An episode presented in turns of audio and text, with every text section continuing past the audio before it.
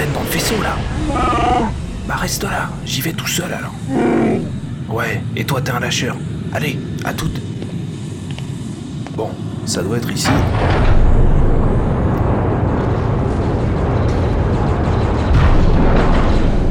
Waouh, c'est quoi ça? Blast, on va se mettre à couvert, hein. Eh, pousse-toi Ouais, c'est mon spot ici, trouve-toi un autre. Mais c'est mon opération, alors fais de la place. Eh, tu me marches dessus T'es qui toi d'abord Alliance rebelle. Et c'est censé me faire taire ça Et puis qu'est-ce que vous foutez ici? Là On a besoin du contenu de ce container, là-bas. Celui qui est derrière les vins impériaux là? Ouais. Et vous êtes combien? Bah, on était 6, là on est deux. Ok. Et il est où ton autre mec? Mais c'est toi mon autre mec. Tu rigoles j'espère Moi je cherchais juste s'il y avait pas une caisse de bière quelque part hein. Bah, bah t'es un rebelle maintenant. Ok, ok. T'as ton chéquier? On bosse jamais gratos quand on a du talent hein. Ouais, Montre-moi ton talent d'abord, on verra après. Ok. Regarde bien surtout. Une grenade, vraiment. Une grenade tenue par un mec qui a du talent.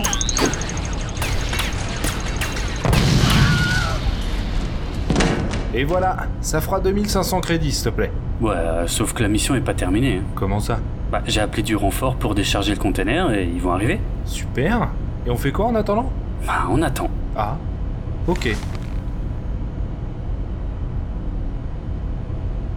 Et euh, t'as vu The Mandalorian? À ton avis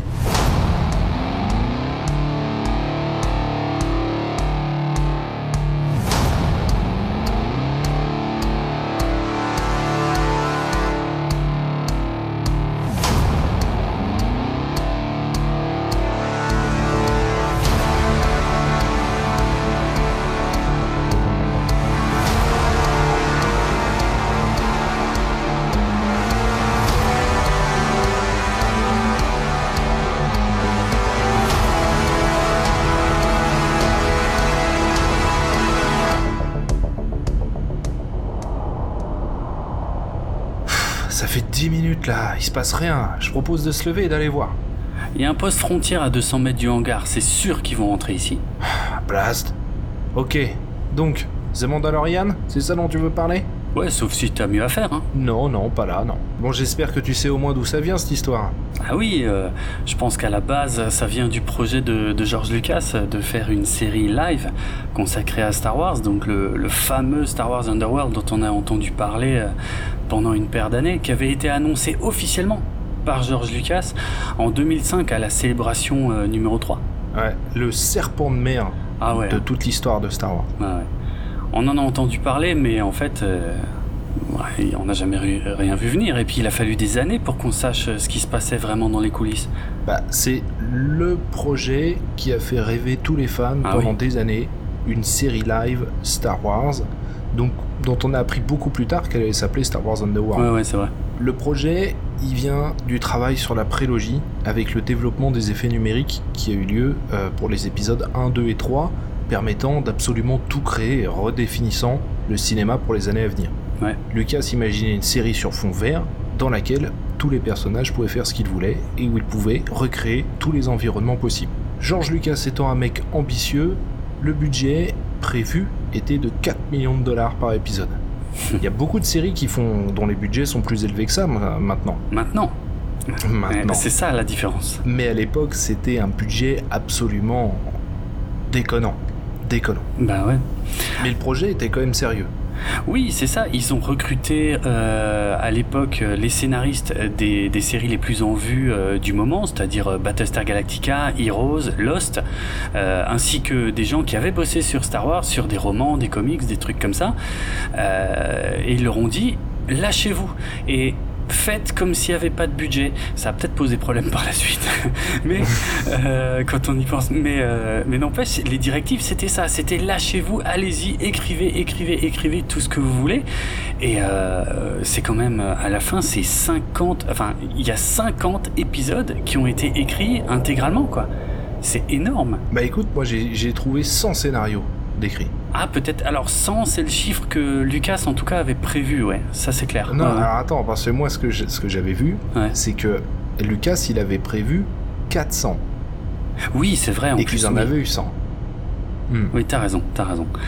mais euh, ils ont été très loin, en tout cas à, cette étape-là. Ils savaient ce qu'ils voulaient faire, ils savaient, euh, oui, ils, ont donné carte blanche parce qu'il y a tellement de, trucs. Enfin, je veux dire, euh, on sait aujourd'hui qu'il y a des scénars qui étaient à la base prévus pour Underworld, qui ont fini, ben, il y a des petits bouts, par exemple, le concept de départ de Rogue One, à la base, c'était un scénar d'Underworld. la première rencontre Han Solo, Lando ou la partie de Sabak, c'était prévu pour Underworld. Euh, le personnage de Lorsan Teka et toute euh, l'institution qui représente euh, donc l'église de la force dont on parle finalement mm. quasi pas, c'était prévu pour Star Wars Underworld. c'est quand même impressionnant tout ce qui s'est retrouvé finalement, tout ce qui a été réutilisé par, par la suite. Ce qui fait, alors ouais, ce qui était bizarre, c'est que la série devait se passer entre l'épisode 3 et l'épisode 4. Ouais. Euh, ouais, si, maintenant que j'y pense, non, en fait, ouais, ça colle, ça colle avec tous ces persos, ouais, ouais. Ouais, bah dans la partie la plus euh, noire euh, de, ah l'univers connu à l'époque de, Star Wars, quoi, à l'époque où mm. vraiment l'Empire tient la galaxie d'une poigne de fer avec des Stormtroopers archi dangereux, etc. Non, non mais c'était ça faisait rêver absolument tout le monde. Bah Moi, je m'en souviens, c'était le truc dont on, dont on entendait en plus parler rarement, mais régulièrement quand même. C'est ça. Un, petit retour une fois par an euh, euh, sur, euh, sur la série. C'est ça. Jusqu'à la grande annonce de George Lucas en 2010, annonçant que le projet était abandonné à cause des coûts. Ouais, ouais, impossible. Mais je me souviens de ces déclarations. Je sais pas si c'était euh, au moment de l'annulation ou déjà un peu avant, mais c'était peut-être déjà un peu avant. De toute façon, il, je sais qu'il parlait du budget. Hein. Il disait euh, euh, là pour ce qu'on a prévu pour l'instant au niveau budget, c'est pas possible. mais c'est vrai qu'il avait pas annulé, il avait suspendu. Il avait dit pour l'instant, ça coûte trop cher. Il faut qu'on attende que les coûts baissent. C'est ça. Et au final, les coûts. Euh, alors, il y a eu deux facteurs. C'est que effectivement, les coûts ont baissé au niveau des effets spéciaux. Pas tant que ça, mais un peu. Mhm. Et de l'autre, surtout, les budgets pour les séries ont littéralement explosé. Oui. Ce qui fait qu'aujourd'hui, ce serait finançable. Bah, euh, si je dis pas de conneries, Mandalorian, c'est 15 millions par épisode. Ouais. Ah, c'est les budgets euh, équivalents à Game of Thrones. Voilà. Donc je sais pas si le budget est de 15 millions, mais je sais que c'est les mêmes. Que ça fait partie des séries les plus chères euh, de, l'histoire.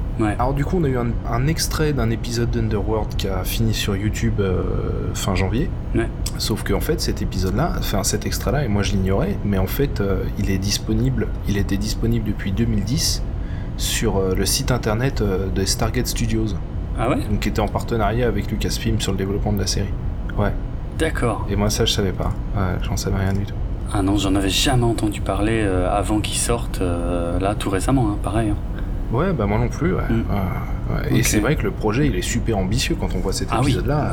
les décors, rien que les décors, mais c'est incroyable. Hein. C'est tout aussi ciselé, euh, c'est tout aussi ciselé qu'un épisode prélogique. En termes de profondeur de champ, de soucis du détail, etc., etc. Mm. Le travail est absolument colossal. Série prévue très sombre. Oui. On le sent tout de suite. Oui, oui, bah, qui, de, euh, qui devait se passer essentiellement donc, euh, dans les bas-fonds de, de Coruscant. Donc, ouais, euh, forcément avec du trafic, avec des gens pas très recommandables. mais c'était quand même super ambitieux, ouais, ce qu'il prévoyait. Lucas parlait d'un mélange de Deadwood et du Parrain dans l'espace. Ouais, exact. Donc, euh, ouais, ouais, non, ça aurait pu être euh, vraiment, vraiment cool. Mais donc, du coup, suspendu en 2010 mm. et abandonné définitivement avec le rachat de Disney. Je pense, ouais, surtout le rachat de Disney qui a, qui a mis fin à, ces espoirs-là. Ouais, ouais. Ce qui est dommage d'ailleurs, parce qu'ils allaient produire de la série après, ça aurait peut-être été intéressant de le faire. Mais bon, tous les espoirs des fans se sont transférés sur un autre projet qui devait récupérer tout le background de cette euh, série abandonnée, c'est le fameux jeu vidéo Star Wars 1313. Ouais. Donc le jeu vidéo Star Wars 1313 qui se déroule sur Coruscant au niveau 1313, donc dans les bas-fonds de la capitale euh, de l'Empire. Mm. Il a été financé et il a même été un extrait qui a été présenté à l'E3 2012. Ouais. Ah ouais, je m'en souviens. Et un jeu avec euh, une super introduction où justement ils descendent en vaisseau dans les profondeurs de, de Coruscant et où au fil de la descente on voit effectivement que tout l'environnement commence à se dégrader, etc., mm. etc.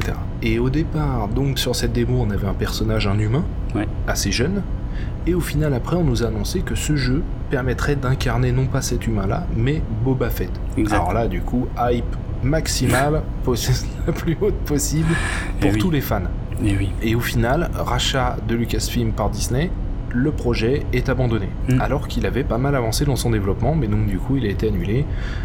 Ce qui est dommage aussi, bah, ça aurait fait quelque chose de vraiment super intéressant. Disney a fermé LucasArts, donc la division jeux vidéo euh, de Lucasfilm, et a utilisé un prestataire extérieur qui est Electronic Arts et tous les studios affiliés pour développer les jeux vidéo Mm. avec du bon et du moins bon dans l'histoire. Oh oui. Je sais rien de le dire. Ouais, ouais, c'est clairement. ouais, mais bon, c'est un autre sujet, mais effectivement. C'est un autre sujet. Et voilà, c'est deux choix euh, un petit peu euh, sur lesquels euh, deux choix de Disney sur lesquels on pourrait discuter un peu. Ah oui, oui. De toute façon, Disney a, a mis fin à beaucoup de choses, hein, parce qu'ils avaient mis fin initialement à Clone Wars aussi. Euh, quand ils avaient ouais. racheté. hein. Euh, donc euh, ouais, ouais, ils avaient. euh, bon, bah, je sais pas. Lucas c'était ok, hein, puisqu'il a vendu. et il y a diverses choses qui ont été annulées comme ça du jour au lendemain, alors que pour une c'est quelque chose qui marchait bien, pour l'autre c'était en développement et tout le monde l'attendait. Bon, bref, c'est Disney qui décide. Et ouais, c'est Disney qui décide. Donc du coup, plus de série live, et ça c'était justement avec le succès de Clone Wars puis de Star Wars Rebels, hein, qui a quand même plutôt pas mal marché. Ouais, ouais. Et bah, le spectre de la série live euh, s'éloignait un petit peu jusqu'à Ah oui l'annonce du retour de la série live pour Star Wars.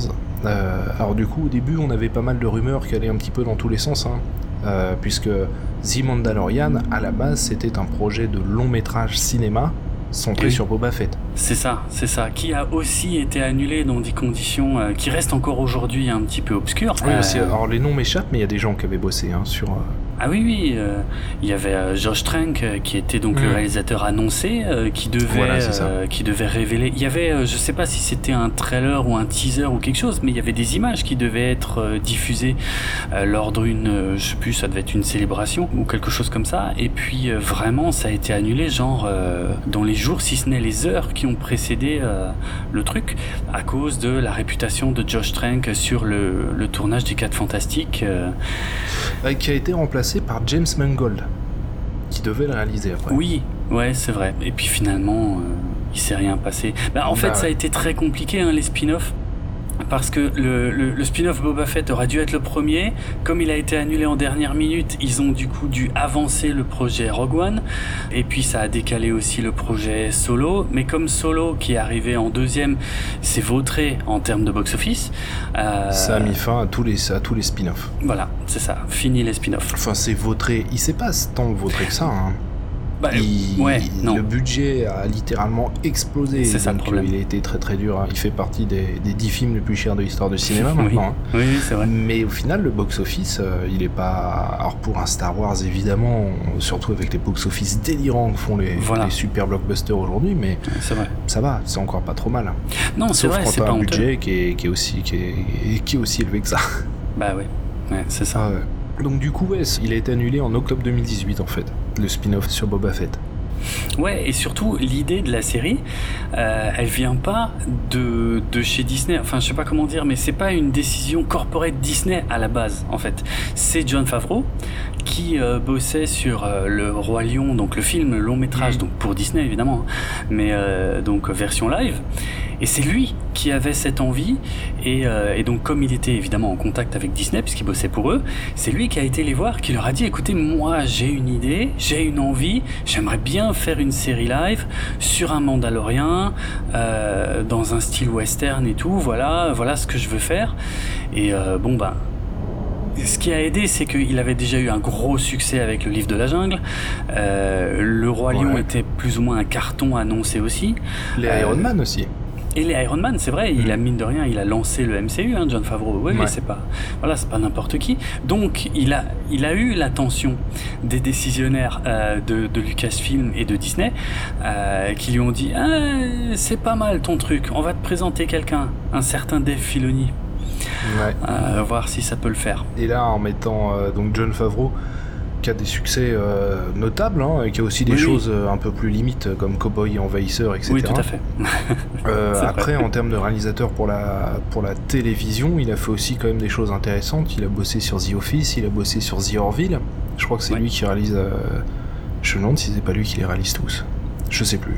Ok, mais je, ouais, c'est vrai qu'il est, il est consultant ou il est producteur ou quelque chose sur The Orville. Effectivement, je vois son nom euh, en fin de générique. Ouais. Hmm. Je me demande, pour moi, pour moi il, est, il était. Euh, je, je, regarderai. Pour moi, il a fait de la. Il a fait la de la, il a fait de la réa. Ouais, ouais, pour moi, il a fait de la réa. Peut-être bien. Enfin.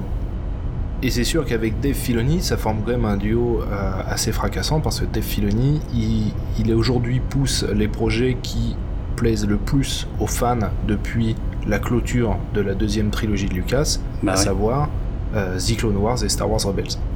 C'est ça. Et quelque part, euh, je trouve qu'il s'en est bien sorti. Il a, il a peut-être même eu un peu du bol, je sais pas, hein, puisque euh, il était en plein Clone Wars, mais euh, donc euh, qui était encore chapeauté par Lucas euh, lui-même, euh, au- jusqu'au rachat de Disney. Et, et Disney arrête euh, The Clone Wars, euh, mais il garde Filoni et il lui confie une nouvelle série, donc ouais, Rebels. Et puis euh, bon, il a un peu bossé sur Forces of Destiny, mais ça, je pense que c'est beaucoup plus euh, mineur. Et, euh, et Résistance, bon, moi je suis euh, un poil moins fan. Après, euh, Résistance et Force Destiny, c'est considéré comme deux échecs ah ouais, ouais, que, qui n'ont pas marché. Ça n'a pas fonctionné. D'ailleurs, je crois que les deux sont. Résistance s'est arrêté finalement euh, assez rapidement euh, au bout de la deuxième saison pour refaire du Clone Wars à la place, pour Ouais. reprendre en fait la saison 7 de Clone Wars, alors que la saison 6 avait été euh, vraiment stoppée en plein vol euh, au moment du rachat. Donc euh, Filoni, c'est quelqu'un qui revient de loin, mais qui a de la suite dans les idées. qui connaît bien l'univers et qui, en plus de bien connaître l'univers de base, a réussi à construire presque son propre univers aussi au sein de Star Clairement, Wars. clairement. C'est quelqu'un qui a su euh, prendre toutes les bases qui font, euh, qui font un Star Wars, tous les ingrédients bruts qui font un Star Wars, et qui a réussi en plus à, à lui insuffler euh, une dynamique euh, presque poétique qui va euh, très très très loin euh, à plein de niveaux. C'est-à-dire qu'il a donné vraiment une dimension euh, surnaturelle à, à l'univers Star Ouais. Wars hein, sur pas mal d'épisodes. Ouais, ça vrai. part très très très loin. hein. S'éloigne vachement des, des considérations classiques, euh, des enjeux classiques euh, de- des films originaux, Mm. tout en conservant cette touche Star Wars et puis tout en tout en plaisant au fandom Oui. parce que euh, même si The Clone Wars reste c'est même pas une série familiale finalement, c'est plutôt destiné aux jeunes. Oui, oh oui. Le fait est que euh, 90% des fans de Star Wars, euh, tout âge confondu, ils ont tous regardé The Clone Wars. Ouais. Ouais, c'est vrai. Et c'est vrai que c'est une alchimie euh, qui s'explique euh, qui s'explique difficilement. Euh, ouais. D'autant plus qu'il a bossé quasiment que sur ça. Il a fait 10 épisodes d'Avatar, le dernier maître de l'air, C'est ça. en 2005. Trois ans plus tard, il démarrait Clone Wars, et depuis, il bosse que sur du Star Et Wars. depuis, il fait que ça, que ça, que ça. Il fait et, que et ça. comme tu dis, Ouais. c'est vrai qu'il a pris des libertés avec l'univers euh, de Star Wars que, euh, bah, que Sur le papier, tu te demandais si ça allait être accepté ou Ah pas. ouais, hein. Ah ouais, Ouais. tu m'étonnes. Ouais. Et, c'est, et ça a marché, il y a des trucs intéressants. Après, je, je suis pas ultra fan de tout ce qu'il a fait, il y a des choses qui sont euh, variables en termes de qualité, mais, Oui. mais dans l'ensemble, c'est quelqu'un qui s'en sort très bien, je trouve. Et puis, euh, c'est. Ouais, non, j'ai beaucoup de respect pour lui, franchement, c'est impressionnant ce qu'il a réussi à faire, la place qu'il a réussi à se faire au sein de, de l'univers Star Wars en tant que créateur de contenu, c'est assez impressionnant, vraiment. Tout à fait. Et du coup, avec John Favreau, ça nous crée un sacré binôme, parce que Oui. John Favreau, c'est aussi quelqu'un qui, dans sa façon de s'investir en tant que réalisateur, euh, apporte aussi beaucoup de, beaucoup de, de mise en image au, au récit. Ouais. Et, euh, et c'est, je sais que notamment dans l'Iron Man, etc., il y a une ou deux euh, vannes, scènes plutôt marrantes et qui, qui se sont déroulées un peu sur le moment avec lui, etc. Mm. Donc je pense que c'est une mayonnaise qui pouvait prendre et puis qui a finalement très bien pris avec The Mandalorian. Ouais, ouais. Et après, ce qui est compliqué et dont on n'a pas toutes les clés aujourd'hui, euh, c'est quels, quels ont été les rapports entre la production de The Mandalorian et Lucasfilm, pour pas dire Disney. Parce qu'on sait Mm. que les films, ils avaient la pression à mort. Et j'ai l'impression, je sais pas toi, que sur Mandalorian, ils ont pu s'amuser un tout petit peu plus. Oui et non. Il y a eu une forte pression sur Star Wars 7, ça on le Ah, sait. ça c'est sûr. Il y a eu une très forte pression sur Rogue One, ça on le sait aussi. Oh oui, Euh, sur Star Wars 8, visiblement de la pression, il n'y en a pas eu tant que ouais, ça. c'est vrai. Et sur Solo, il n'y en a pas eu tant que ça non plus, jusqu'à ce que ça dérape. Oui, voilà. Et, et après, la pression, à partir de là, elle, elle est redevenue assez Et là, colossale. par contre, euh, la pression est devenue énorme Ouais. euh, ensuite. Après, on est avec, on est sur un projet où on a John Favreau qui a quand même fait péter les box-office pour Disney jusqu'à présent sur les projets sur lesquels il a bossé. ça, a toujours plutôt bien fonctionné. Hein. Mhm. je sais pas, je, je, sais pas quel est le box-office du livre de la jungle ou du Roi Lion, mais c'est énorme. de mémoire, ça, ça, ça fonctionne. C'est énorme, ils ont pété le milliard tous les deux, hein, de toute façon. Donc, euh. hmm. Et puis on a Dave Filoni, qui est aujourd'hui encore le seul euh, euh, scénariste, réalisateur qui met tout le fandom d'accord. Hmm. C'est-à-dire qu'on a la caution un peu financière avec un réalisateur qui sait faire marcher un film, hmm. et on a la caution des fans. Ce qui fait qu'au final, est-ce qu'il y a eu beaucoup de pression? Peut-être pas. Ouais, peut-être pas. Peut-être pas. Et tant mieux pour eux. Tant mieux oui, pour eux. tant mieux pour eux. Hmm. Tout à fait. Alors après, euh, ce qui sera intéressant de savoir, c'est quelle a été la place de ce fameux story group dans l'histoire. Ouais, bah ça.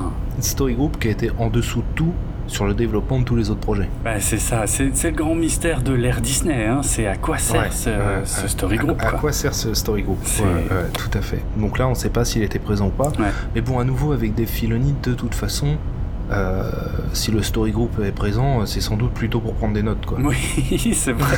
c'est vrai, je pense, exact. Ah non, c'est vrai en plus. Hein. En tout cas, on sait que George Lucas était présent sur le tournage. Oui. Que visiblement, en plus, ça lui plaisait plutôt pas mal d'être là. C'est-à-dire mm. qu'il venait, euh, il venait assez régulièrement. On a même vu pas mal de photos, euh, eh ce qui est plutôt rare. Généralement, on a une petite photo volée. Mm. On n'a pas de belles photos officielles avec une belle lumière comme on a eu sur les plateaux de The Mandalorian. Mm. C'est vrai. Et le résultat, bah, c'est une première saison de 8 épisodes. Hmm. Avec un format un peu variable, de 30 à 40 minutes. Ouais, et eh ben, je sais pas toi, mais moi je suis ultra fan de ça. C'est-à-dire que, euh, bon, c'est pas Disney là qui vient d'inventer ça hein, euh, avec euh, Mandalorian, mais en tout cas, les séries qui sortent maintenant sur les plateformes dématérialisées euh, avec abonnement euh, commencent enfin à s'affranchir du, format télévisuel de 42 minutes euh, où, quelle que soit l'histoire que tu voulais raconter, tu étais obligé qu'elle tienne en 42 minutes, que t'en aies trop ou pas assez. Et là, enfin, on n'a plus besoin de ça, on n'a plus besoin de ce format. Et de Mandalorian, bah, t'as des épisodes qui durent 30 minutes, t'as des épisodes qui durent 48 minutes. Et moi, je trouve ça, mais parfait, quoi. Enfin. Absolument, parce que ça ramasse euh, les éléments. C'est-à-dire que si on n'a rien de plus à dire, c'est ça. Et eh ben on dit rien de plus. C'est ça. C'est génial. Ouais, c'est génial. Moi, je suis bien d'accord. Non, non, c'est très bien.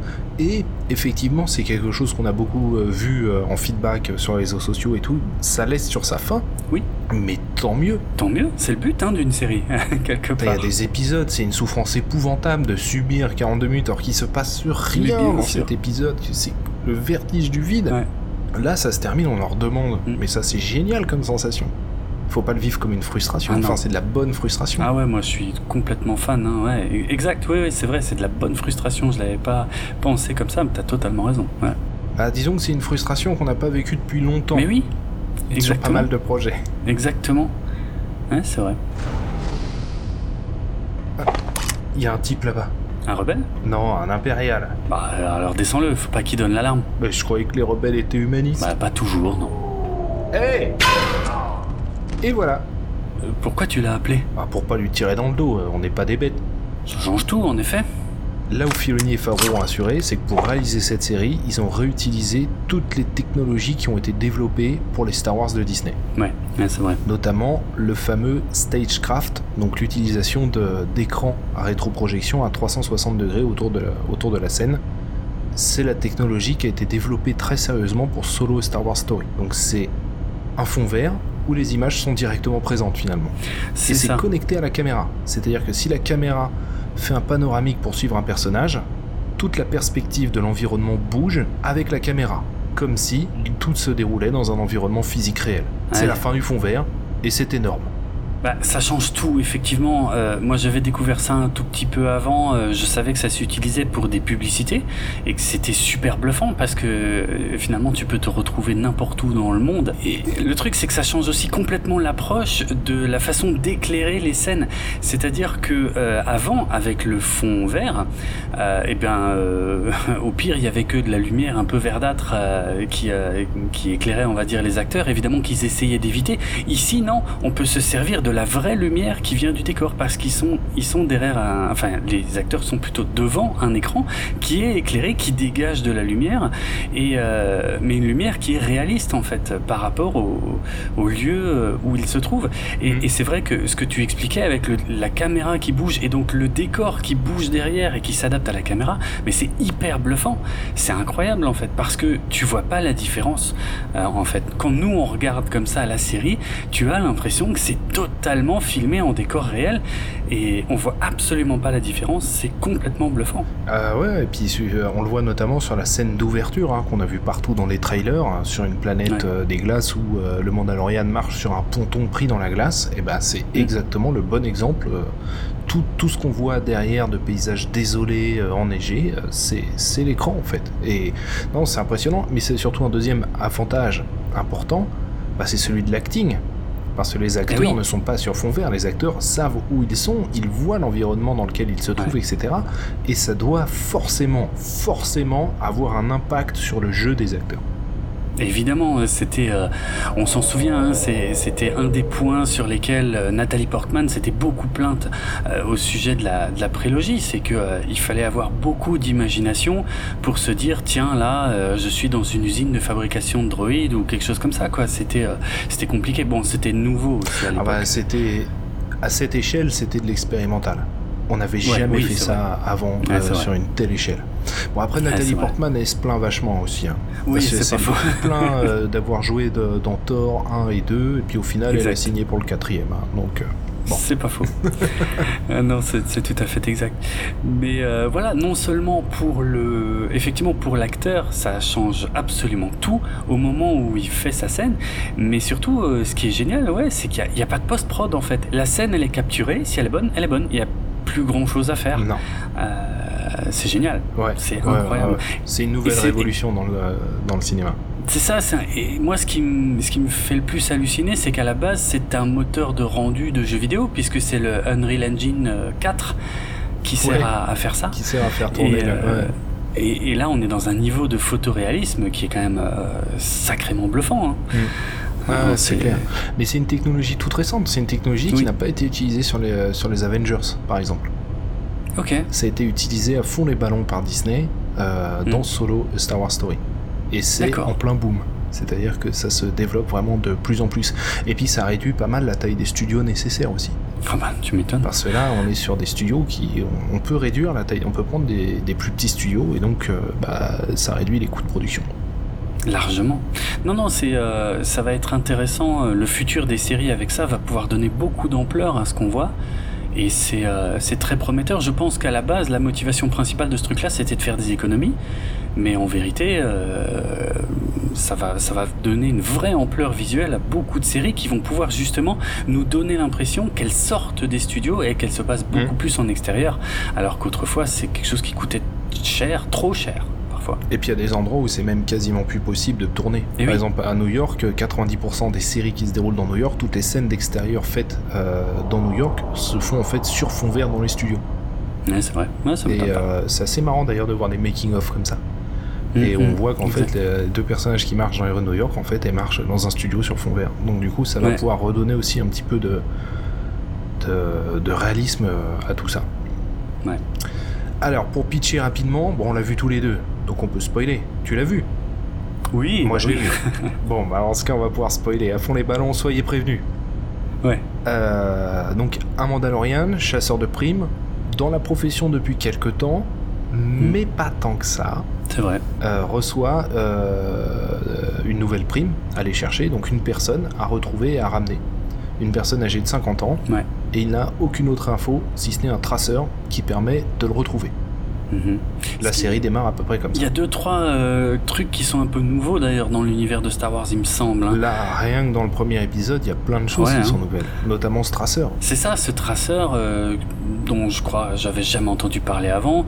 Euh, Il y a aussi les, les palais, euh, tu sais, les petits palais euh, qui permettent de prendre justement des missions euh, de, de- pour les chasseurs de primes, quoi. euh. Ouais, ouais, qui permettent à un chasseur de primes, enfin, de, de réserver Ouais. Euh, une prime, j'imagine. De, de bloquer l'affaire, quoi. Mm. Ouais, ouais.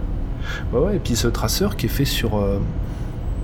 Alors on sait pas avec quoi il est relié ce traceur. non, je crois qu'il est relié aux coordonnées, euh, au code génétique ou un truc comme ça. Ça doit être un truc comme ça parce que je me suis pas mal posé la question. La personne qui est euh, suivie, chassée, je sais pas comment dire, euh, elle n'a rien de spécial sur elle, quoi. donc ouais, on sait pas trop comment ça marche, j'avoue. Mais mais c'est suffisamment bien amené pour pas qu'on se fasse trop de nœuds au cerveau. C'est ça, exactement. Ouais, ouais, ça marche bien en fait. On l'accepte vite. Ouais, mais voilà, mm. on, l'accepte assez facilement. On suspend son incrédulité assez facilement. oui. Et donc dès ce premier épisode, on a des clins d'œil et des références dans tous les sens. Mais à limite, on y reviendra tout à l'heure. Ça marche. D'abord, moi, je voudrais revenir sur le, sur le format qui est important parce que c'est un format euh, qui va faire partie des nombreux clins d'œil à George Lucas. Ce format, c'est très clairement le format serial. Ah oui, C'est-à-dire qu'on a des épisodes, au final, à part peut-être les, les deux premiers et les deux derniers, mais tous ceux du milieu, à la limite, l'ordre dans lequel on les voit n'a pas nécessairement d'importance. Euh, C'est-à-dire qu'on peut en sauter un et on peut raccrocher les wagons euh, assez rapidement. C'est-à-dire qu'on est sur des histoires qui sont assez différentes. On a un fil rouge qui est finalement assez fin. Mm. Et au-delà de ce fil rouge, on vit des aventures différentes à chaque fois. Et le fait d'avoir choisi un chasseur de primes pour ça est absolument parfait, puisque dans chaque épisode, il peut partir pour une autre mission avec d'autres protagonistes, à un autre endroit. Euh, donc ouais, non, non, c'est génial. C'est ah, bah, D'autant plus un, un Mandalorien, puisque culturellement, un Mandalorien n'a que n'a qu'une seule attache, c'est celle liée à sa propre culture. Voilà. Mais, mais c'est avant tout un, nomade. Ouais. Donc, euh, ouais, ouais, ça fonctionne très bien. Et on va revenir à vraiment au, type serial, c'est-à-dire qu'on va avoir pour chaque épisode des enjeux, et puis avec derrière un message particulier qui va être présenté. Hmm. Euh, aux, spectateurs. Et ça, j'ai trouvé aussi assez intéressant parce que finalement, c'est une série qui est dense. Oui. Il y a un petit peu de travail à la maison. ouais, clairement. Et ça, c'est pas mal. Ah bah, et ça, c'est pas mal. Et ça, ça change un peu. Ça fait du bien, ouais, c'est clair. Hein. Ouais, ouais, ouais, ouais, Et finalement, c'est cette touche un petit peu vintage en termes de format largement compensé par, euh, par la réalisation et puis par euh, toute cette débauche euh, de décors, d'acteurs, etc. Bah, ça fonctionne super bien parce que les... et finalement on revient un petit peu à, à des séries qu'on a beaucoup vues, bah, évidemment depuis les années 60, mhm. mais même y compris pendant les années 90. Et tout en restant vraiment une série vraiment ancrée dans, dans la modernité. Quoi. On est vraiment sur quelque chose qui, est, qui vit avec son temps. Oui, complètement. Euh, c'est une façon très intéressante, je trouve, de, de, boucler la boucle, euh, pour, euh, pour citer euh, Dark Vador ou Obi-Wan, j'ai un doute. Vador. C'est Vador. Hein. puisque les sérioles, c'était donc l'ancêtre des séries télé que Lucas regardait au cinéma quand il était gamin et mhm. qui, ont, qui lui ont inspiré beaucoup d'éléments qu'il a ensuite insufflé dans son cinéma, que ce soit le texte défilant qui te résume la situation au début des Star Wars, c'est un héritage du serial. Euh, Indiana Jones, c'est un hommage au serial d'aventurier qu'il voyait quand il était gamin. Mhm. Euh, et, aujourd'hui, on peut dire que Mandalorian est complètement inspiré, je pense, des anciens serials sur des cowboys, parce que là, on est en plein western. Mais ça, c'est ça la grande force pour moi de The Mandalorian, mm. c'est que elle salue l'œuvre de Lucas dans sa globalité. C'est-à-dire que elle se contente pas de copier-coller euh, des scènes issues de Star Wars originaux en clin d'œil, etc. Mm. C'est-à-dire qu'elle lui rend hommage en utilisant les méthodes qui ont permis à Star Wars de se construire.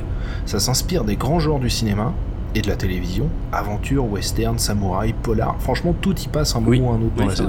Et ils sont utilisés en insufflant systématiquement cet exotisme euh, si Star Wars que que la postlogie, euh, quoi qu'on en dise, a pas réussi à retrouver. Complètement. C'est vrai que c'est ça.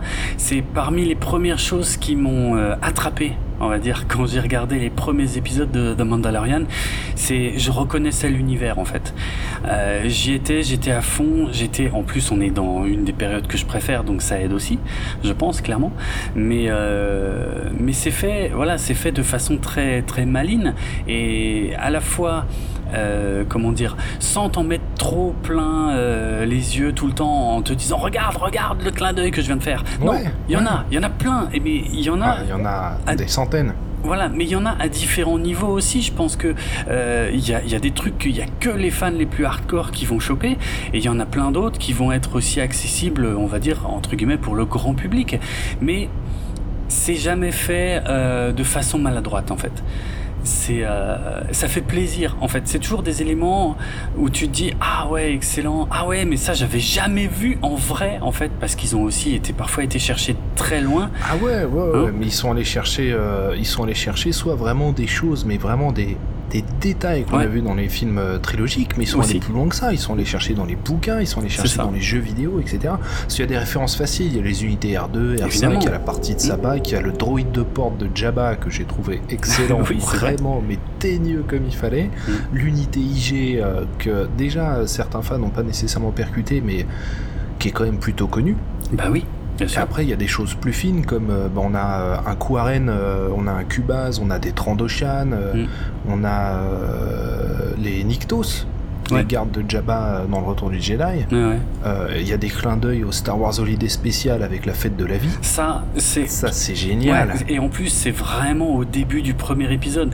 Et la référence à la fête de la vie, la première fois que je l'ai vue, j'ai mis sur pause. J'ai dit non, attends, c'est pas, il vient pas de faire une référence à Star Wars Holiday Special, le truc qui est censé être que, que tout le monde déteste et dont on mm. essaie de cacher mm. l'existence. J'ai rêvé, c'est pas possible. Mais si, ah Et au final, euh, bah, ça assume complètement son héritage. C'est classe, c'est vraiment. Et finalement, dans la postlogie, on a vu que déjà la prélogie était quand même pas mal écartée, alors que là même le vaisseau du Mandalorian est inspiré des designs de la prélogie. Ouais. Hein. C'est-à-dire qu'on met rien sous le tapis, on assume tout l'héritage. Et on essaye un peu de le, sublimer. L'incinérateur Trooper, donc le soldat impérial avec son lance-flamme, hmm. qu'on voit un peu plus tard dans la série, lui, il vient du jeu Le pouvoir de la force. Ah oui, oui, oui. oui. Et, et d'ailleurs, euh, c'était un des, un des casques, euh, notamment, enfin une des armures qui avait le plus de gueule parmi tout ce qui a été sorti après dans les jeux vidéo, etc. et puis le Pescar, alors le Pescar pour moi ça vient vraiment de l'univers étendu. Eh ben ouais. J'ai pas souvenir d'en avoir entendu parler dans... ailleurs. Non, non, dans, dans, on va dire dans les films et séries, je, non, je crois pas en avoir vraiment entendu parler non plus. Parce que moi je connaissais pas bien en fait. J'ai mis un peu de temps à percuter quand il parlait du Pescar. Au début, je me disais, mais je comprends pas, c'est une monnaie, c'est quoi? Euh, Non, ouais, c'est le, c'est ce fameux métal, mais je, ça c'est pas la référence que je connaissais le mieux pour le coup. Mais ils ont été la chercher aussi, plutôt que d'inventer. Bah moi c'est la référence qui m'a vraiment séché. ok. Je me suis dit ah mais s'il y a du Beskar, ça veut dire que ils vont vraiment reprendre toute la culture mandalorienne ah, en son intégralité telle que euh, les amateurs de l'univers étendu la connaissent en fait. Mhm. Parce que c'est surtout cela à travers bah, une trilogie qui a été faite sur Boba Fett, puis surtout une trilogie liée à la 501e Légion, avec euh, et la République Commando où on rentre vraiment dans la culture mandalorienne que, parce qu'il y a beaucoup de clone troopers qui vivent dans la culture mandalorienne en fait. Oui. Dans l'univers étendu, puisque maintenant, enfin dans l'univers Legends, puisque maintenant ça, ça, vaut plus que ce que ça vaut, euh, le Django Fett a engagé des Mandaloriens pour entraîner les Clone Troopers. Et du coup, euh, ces Mandaloriens-là, bah, ils ont insufflé toute une culture mandalorienne aux Clone Troopers. Ah, et du coup, on rentre euh, vraiment à fond dans, toute cette culture à travers cette, cette série de romans. Et euh, d'ailleurs, je recommande, hein. n'hésitez pas à les lire. Ouais, les, les Karen Travis, je sais qu'ils ont très bonne réputation. Tout à fait, ouais. Ils sont très bien, vraiment. je, vraiment les, je les ai, mais je les ai pas lus, je t'avoue. Bah, si, à l'occasion, si jamais tu es, en quarantaine comme moi, n'hésite pas. Après, voilà, la, la, plus cool des, des références qu'on a dès le premier épisode, euh, c'est le singe lézard kowakin. Oui. Qu'on voit donc le singe kowakin, c'est la petite créature euh, domestiquée par euh, Jabba le dans le Retour du Jedi. Salachus Crumb, le fameux. Voilà, le fameux Salachus. bah ça c'est une métaphore qui est super intéressante parce qu'on le voit dans sa cage d'un air désespéré. Ouais. Et après dans la seconde la caméra recule et puis on en voit un autre qui est en train de griller à la broche. Et ça c'est mais super percutant parce que ça nous montre que maintenant que l'Empire est tombé, que c'est l'Alliance rebelle qui devient la Nouvelle République, au final la fête est finie pour les gangsters. Et pour les gangs, pour les mafias, la fête est terminée. Parce que cette créature-là, c'était euh, c'était le, toutou de, de Jabba, quoi. C'était une créature qui était intouchable. Et là, elle est mm. en cage et elle a deux doigts de se faire griller à la broche. Et ça, cette scène-là, qui est archi courte, hein, elle te dépeint complètement tout l'univers dans lequel va se dérouler l'intrigue finalement. Mais c'est vrai. Et ça, c'est malin, et c'est ça qui est très intéressant avec toutes les références qu'il peut y avoir, c'est que c'est des références qui sont au service du récit et de l'univers.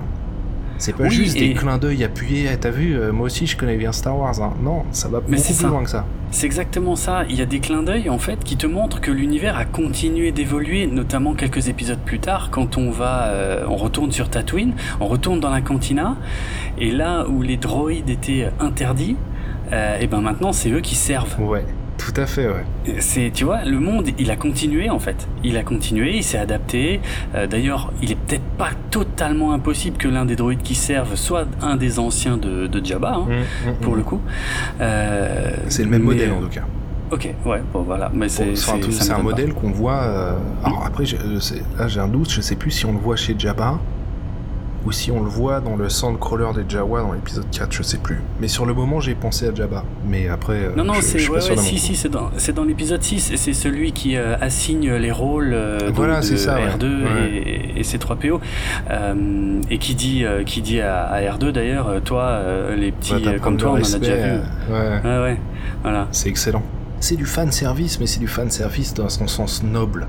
Ouais. C'est-à-dire que c'est pas un gros mot fan service, quoi. Non, bah mais il faut que ce soit bien, utilisé et, au service du, récit.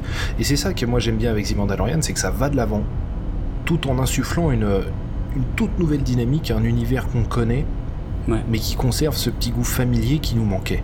Mmh, et là-dessus, enfin, ils ont tous les deux, Filoni et Favreau, ils ont tout compris à l'univers Star Wars en fait. C'est comme ça qu'il faut faire. C'est vrai, c'est ça, c'est l'idée, c'est vraiment euh, de s'attacher à nouveau, j'ai presque envie de dire, à un univers, euh, voir aux personnages et d'avoir euh, de retrouver cette envie et eh bien de les suivre dans leurs aventures euh, et dans leurs mésaventures et ainsi de suite qui était complètement le feeling je trouve de la trilogie originale ouais. qui, qui s'était peut-être un poil perdu avec la prélogie, mais parce que les considérations étaient différentes. Il y avait plus la, toute la construction d'un univers, en fait. Donc on était moins à la hauteur des personnages. Il y avait plus d'ambition. Euh, voilà. Finalement, la, la, prélogie, elle est beaucoup plus ambitieuse que la trilogie originale. Ah oui. Et c'est un petit peu perdu dans son ambition, parce qu'on est face à une ambition démesurée, tout en étant euh, en train d'essayer tout un tas de trucs nouveaux en termes de, production. Mhm. Et du coup, ça fait quelque chose. Euh, et puis aussi, un George Lucas qui était seul maître à bord eh alors qu'il est jamais meilleur que quand on le pousse un peu dans les cordes. Ouais, c'est vrai, c'est vrai.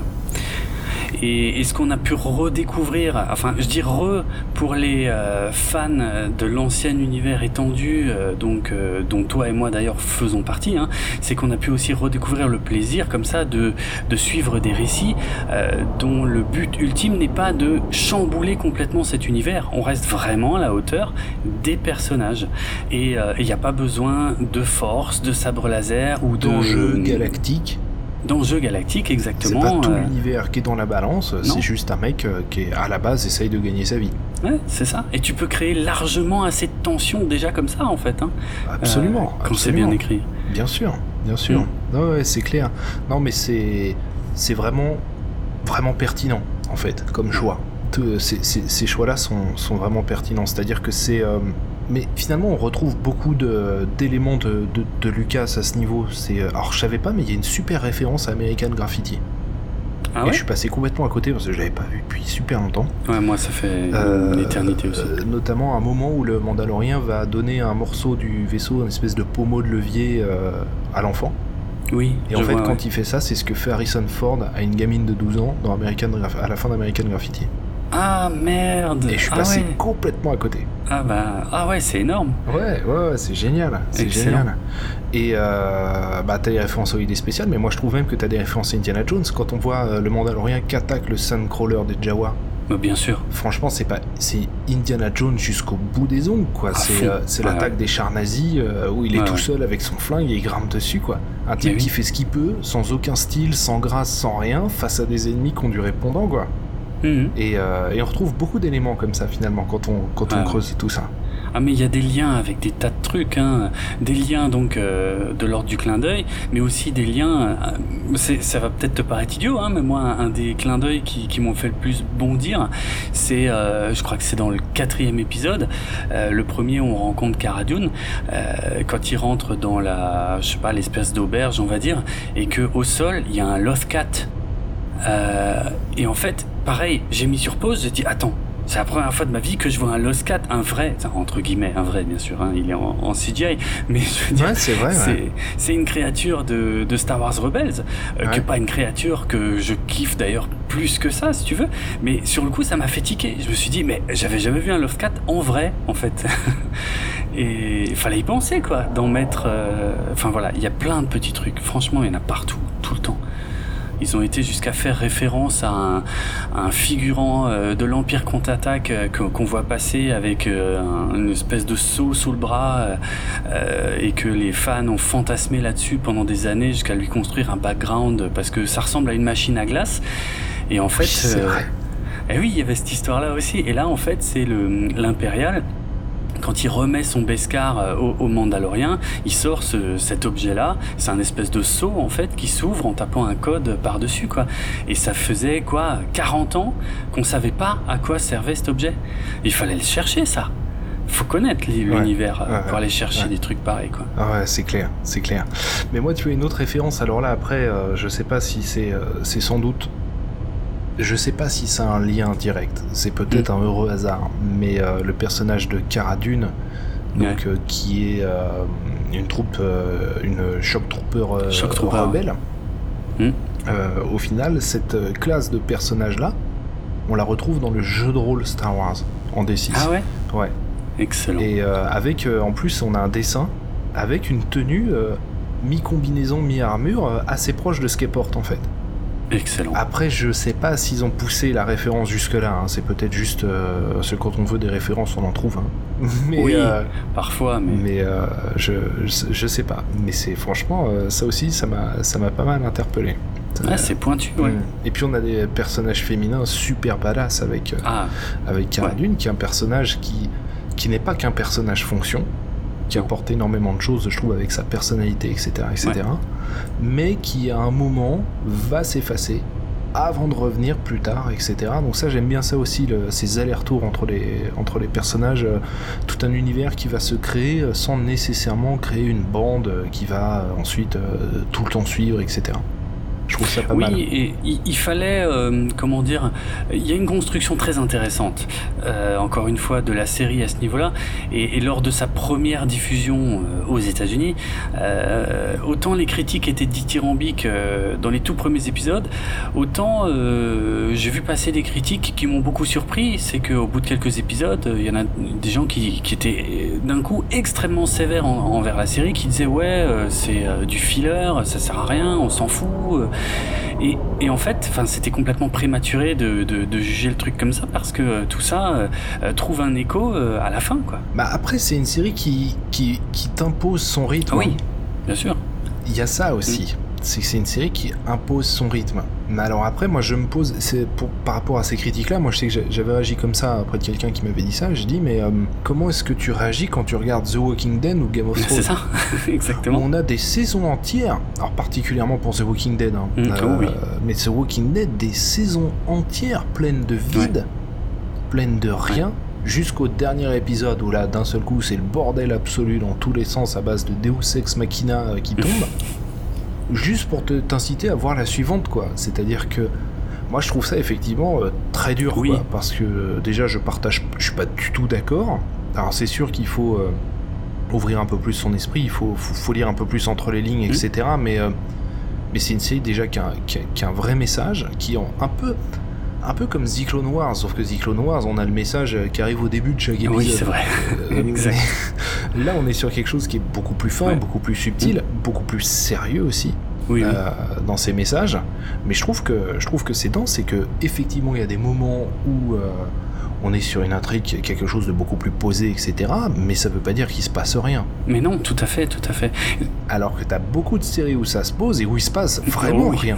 oui. Où contractuellement on doit faire tant d'épisodes. Bah, je pense qu'on en revient au problème que tu as déjà évoqué plusieurs fois, hein, le problème du fandom de Star Wars, où le moindre, la moindre micro-virgule de Star Wars est suranalysée dans tous les sens. Et parfois, parfois c'est un peu au, au détriment du plaisir simple qu'on peut aussi ressentir en regardant un truc, en tout cas moi, que j'ai ressenti avec The Mandalorian. Parce que là, j'en suis vraiment revenu à des plaisirs simples, à me poser et à kiffer. Euh, voilà, et à pas trop me poser de questions. Oui, c'est vrai qu'il y a une espèce de d'enthousiasme qui se crée au fil des épisodes à l'idée ah regarder un ah autre, etc. ça c'est clair. Non, et puis ça c'est au, détriment de cette légèreté. Voilà. Après, euh, de la légèreté, il faut pas trop en avoir non, plus, hein, parce qu'après on avale un peu n'importe quoi. Mais, euh, mais, mais c'est vrai qu'il faut conserver cette légèreté. Et puis il faut aussi décortiquer à un moment le, propos euh, hmm. qu'il y a derrière ce, ce, récit et cet univers Star Wars. Ce Star Wars, ça a toujours voulu proposer quelque chose derrière. Ouais. Et là, c'est le cas, quoi. C'est une, c'est une œuvre qui est quand même dense. quoi. Ah oui. Alors bon, toute proportion gardée euh, par rapport à plein d'autres films et plein d'autres réalisateurs. Mais quand même, quoi. Il, il se passe quelque chose. Et en plus, souvent des messages assez positifs. Ouais. Je trouve que c'est intéressant de voir notamment comment cette série, alors qu'on suit un Mandalorien, un chasseur de primes, Mhm. qui n'hésite pas à dégainer quand même. Et oui, c'est ça. Je trouve que finalement, derrière les messages, ils outrepassent pas mal la violence. Parce que dans Ouais. la plupart des situations inextricables dans lesquelles ils se retrouvent, bah c'est bien souvent une voie indirecte qui va fonctionner. Oui. C'est pas l'approche violente frontale. Ça va être la collaboration, la négociation, le compromis, etc. Mm. Le déchaînement de violence, souvent quand il a lieu, il a quasiment tout le temps des conséquences. Un héros qui est blessé, un allié qui meurt ou qui se sacrifie, etc., etc. Et ça, c'est rafraîchissant aussi. Oh oui. C'est-à-dire que c'est la violence pure ne résout quasiment aucune des situations dans lesquelles se retrouve le personnage. Mm. Et c'est pas si mal. C'est pas si mal. Non, non, c'est très intéressant. Et on le voit dans plusieurs épisodes, notamment un qui, alors, qui est l'épisode le plus western possible, où il y a une fusillade dans une rue Ah oui. et où il se retrouve euh, euh, acculé Ah euh, ouais. dans, une, dans un chariot, etc. C'est finalement à partir du moment où, où la fusillade elle a commencé, ça l'a mis instantanément en difficulté. Ouais. Difficulté dont il ne ressortira que parce que d'autres ont décidé d'intervenir. Mhm. Mais ça aura des conséquences aussi. Et ça aura des conséquences dramatiques. Ouais, ah oui. Dramatiques, quoi. Mhm, mhm. Donc euh, je, je- je trouve ça aussi assez rafraîchissant Bah ouais, pour une série qui est plutôt tournée vers un public adulte. Ouais, c'est vrai. Mm. Non, non, c'est très très finement écrit. Euh, Il y a des vraies valeurs. Euh, C'est-à-dire que on part d'un personnage qui est quand même à la base, a priori, en dehors de son charisme, qui est quand même immédiatement euh, énorme, rien qu'avec sa scène d'ouverture. C'est clair. Voilà, mais euh, au niveau des valeurs, c'est pas évident. C'est un chasseur de primes, donc euh, forcément, euh, les, les valeurs, c'est- forcément un sujet complexe. Mais, mais c'est beaucoup plus intéressant, je trouve, de partir d'un personnage comme ça, plutôt que d'un personnage euh, blanc comme neige, euh, qui va euh, rester droit tout le temps. C'est parfois des critiques qu'on a pu faire à, à Luke Skywalker lui-même, hein, à l'époque de la, de la trilogie originale, comme quoi c'était un personnage parfois un peu lisse comparé à Han Solo, qui, qui navigue beaucoup plus, euh, on va dire, euh, sur le spectre que, que Mm. Luke euh, a tendance à rester plus au milieu, quoi. Euh, Mm. mais, mais quelque part, c'est aussi un coup de génie de partir de ça parce que ça te permet justement d'aller un peu euh, explorer certaines choses. Donc, euh, forcément, dans le troisième épisode, quand, euh, quand le Mandalorien livre euh, l'enfant, euh, t'es dévasté en tant que spectateur. C'est clair, c'est voilà. clair. Et t'attends qu'une seule chose, c'est que c'est qu'il se ravise en fait. Et oui, et, et- et- là c'est vraiment un de mes passages préférés, justement, c'est dans l'épisode 3, c'est quand il remonte dans son vaisseau, le Razor Crest, qui commence à redémarrer un peu tous tous les moteurs, les trucs, et je rappelle que on voit pas son visage. On voit pas son, on voit rien Et voilà, lui. on voit pas son Enfin, visage. de la tête aux Ouais. pieds, il est masqué. Et il n'y a pas Et pourtant, dans cette scène, il... et, et, et on le sent en pleine tempête intérieure. Oui, c'est ça. Il, il est complètement déchiré par ça. ce qui est en train de se passer. Et ça, mais c'est magistral. Ouais. Ça, on peut en parler. Hein, de fait de. C'est presque. Alors là, on va. là, Bon, on a dit qu'on spoilait de toute façon, Oui. mais c'est. Moi, j'ai été déçu qu'on voit son visage à la fin. Oui, moi aussi, je pense que c'était vraiment pas nécessaire. Non, non, c'était pas nécessaire, c'était pas nécessaire. Mais moi, je suis bluffé par euh, déjà euh, le courage euh, qu'il a fallu Oui. pour décider de, de- de faire un personnage dont on ne voit absolument pas le- aucune partie du corps finalement.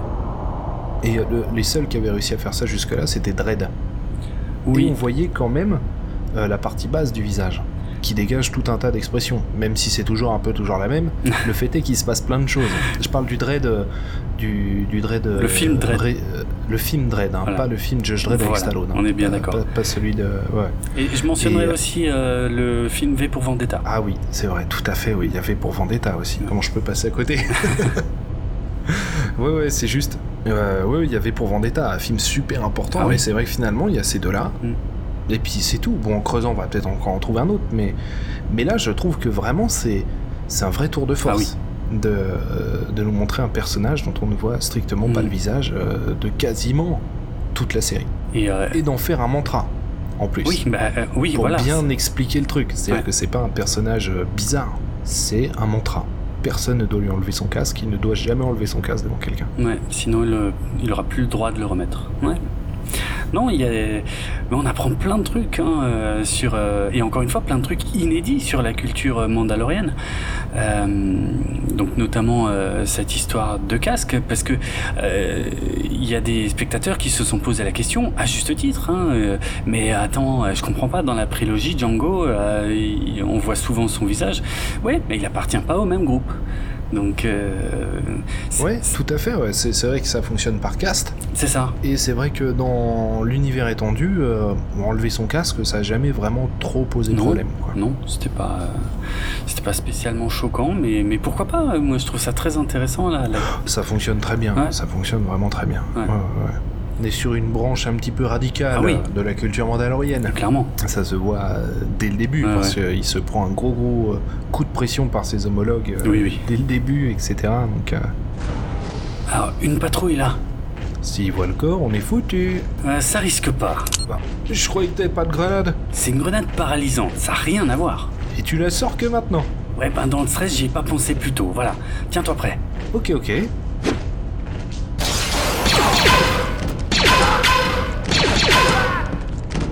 Ah, je suis en train de péter mon record. Oh, moi aussi, mais c'est jamais bon signe. Pour des rebelles humanistes, peut-être. Bon, il y a un élément important dont on n'a pas encore parlé, c'est Baby Yoda. Exact. En moi, Baby Yoda, les mêmes m'ont saoulé avant même que je regarde la série. ah bon? Du coup, j'étais assez inquiet parce que ça fleurit sur le net, particulièrement sur Twitter. Et euh, franchement, je, me demandais ce que ça allait donner. Hmm. D'autant plus qu'on l'appelait Baby Yoda. Oui, c'est vrai. Du coup, j'avais tout un tas de questions qui se bousculaient dans ma tête. Hmm. Ah bah, tu m'étonnes. Et au final, ah bah si, cette marionnette, elle est adorable. Quoi. Elle est extraordinaire. Hein. Moi, euh, c'est incroyable. C'est le, le hold-up euh, sentimental euh, de la décennie, j'ai presque envie de dire, parce que il a croqué, mais c'est fantastique. Alors le choc, je te raconte pas, parce que moi j'ai eu la chance de regarder le, le tout premier épisode avant qu'il y ait le moindre spoiler, le moindre même, le moindre truc, tu vois. Et le choc incroyable que ça a été cette fin d'épisode, de me dire oh merde, ils ont fait ça. Euh, un, bébé, un bébé, je sais pas quoi, parce qu'on sait pas. Hein, euh, on n'a jamais su. Hein, c'était, il y a toujours eu un veto de George Lucas sur cette euh, espèce extraterrestre qui n'a jamais été nommée, qui n'a jamais eu de planète assignée. rien, on ne sait rien. Il y a Yoda et il y a Yaddle qui apparaît 5 secondes dans l'épisode 1 et c'est tout.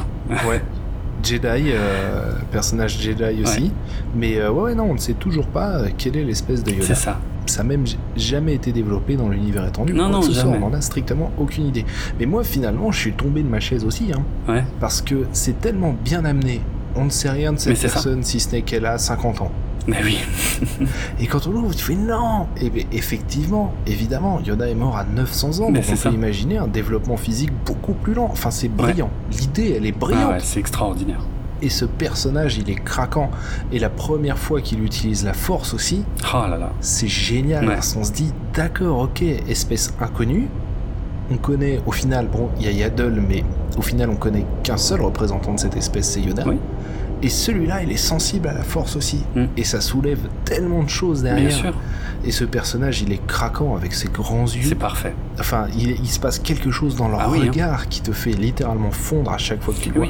En plus, il est vraiment mignon dans son comportement et tout. Il est vraiment, vraiment très très réussi. Ah, mais euh, quand, dans l'épisode 3, encore une fois, hein, quand le Mandalorien l'abandonne euh, aux Impériaux, euh, mais c'est un moment mais qui est ah, le regard.